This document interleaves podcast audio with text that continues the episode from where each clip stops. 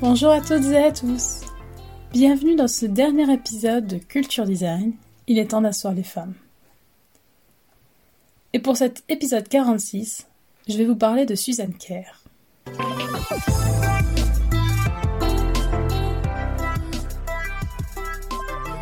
Suzanne Kerr est née le 6 avril 1954 et une iconographe informatique pionnière, influente dans ce domaine, ainsi que dans le pixel art.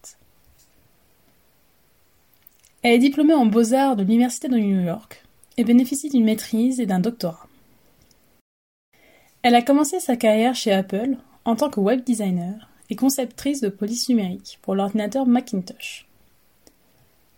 Sur sa carte de visite, on pouvait lire artiste de l'interface humaine Macintosh.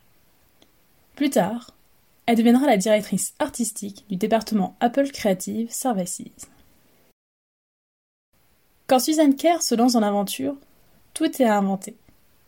Elle concentre alors sa recherche sur ce qu'elle nomme l'économie d'expression, soit la nécessité pour une icône de transmettre sa signification d'un simple regard. Selon elle, lorsque les symboles sont significatifs et bien conçus, ils n'ont pas besoin d'être fréquemment repensés. Elle dessine alors ses icônes en s'inspirant des indications routières, facilement compréhensibles et non chargées de détails étrangers. Elle a observé que ce n'est pas parce que des millions de couleurs sont disponibles qu'il faut absolument toutes les utiliser. De ce fait, la base de son travail se forme grâce à une grille minimaliste de pixels et se construit avec une précision semblable à la mosaïque. Les traces de son travail novateur sont encore visibles dans de nombreux outils et accessoires d'infographie, comme l'assaut, le grabber et le paint bucket. Elle crée notamment la première icône de la future mascotte des développeurs Macintosh, The Dog Co, qui fait partie de la police Cairo et représente un petit chien, ainsi que l'icône Happy Mac. C'est le petit ordinateur souriant qui accueille les utilisateurs Mac lors du démarrage et aussi le symbole de la touche de commande sur les claviers Apple. Après la création d'icônes, Suzanne Kerr était chargée de créer ses polices de caractères. Concernant les typographies, ses créations les plus connues pour Apple sont la police de caractères Chicago, la police système par défaut de Mac dans les versions 1 à 7, la police Geneva pour les caractères de petite taille, la fonte Monospace la fonte Monospace originale Monaco, qui est une police à largeur fixe qui convient pour toutes les tailles de caractères de 9 à 12. New York est inspiré de Times New Roman, et enfin, Los Angeles qui imite l'écriture manuscrite.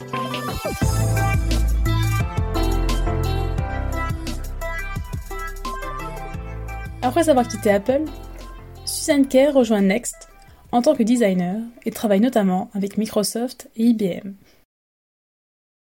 Ces projets pour Microsoft comprennent le jeu de cartes pour le jeu de solitaire, ainsi que de nombreuses icônes et éléments de design pour Windows 3.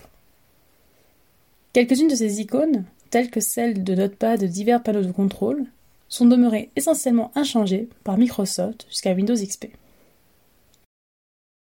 Entre 2006 et 2010, elle crée des icônes pour la fonction cadeau de Facebook et les bénéfices des ventes des cadeaux sont reversés à la fondation Susan G. Komen for the Cure. Elle sera aussi médaillée de l'American Institute of Graphic Arts en 2018 pour la remercier de l'ensemble de son travail de designer. Aujourd'hui, Suzanne Kerr travaille toujours dans le design à San Francisco et garde cette volonté de ne pas faire dans le voyant et le tape à l'œil pour se concentrer sur la pertinence et la compréhension immédiate de sa fonction. Vous retrouverez toutes les sources concernant le podcast sur mon site internet massomarion.com www.wixit.com slash website dans la rubrique blog puis podcast. Vous pouvez vous abonner à ce podcast sur de nombreuses plateformes telles que Deezer, Spotify, iTunes Podcast, YouTube ou encore Podcast Addict. N'hésitez pas à le partager avec votre entourage, à faire un don sur ma cagnotte Tipeee ou à me laisser votre avis. Je me ferai un plaisir de le lire lors d'un prochain épisode. À la semaine prochaine!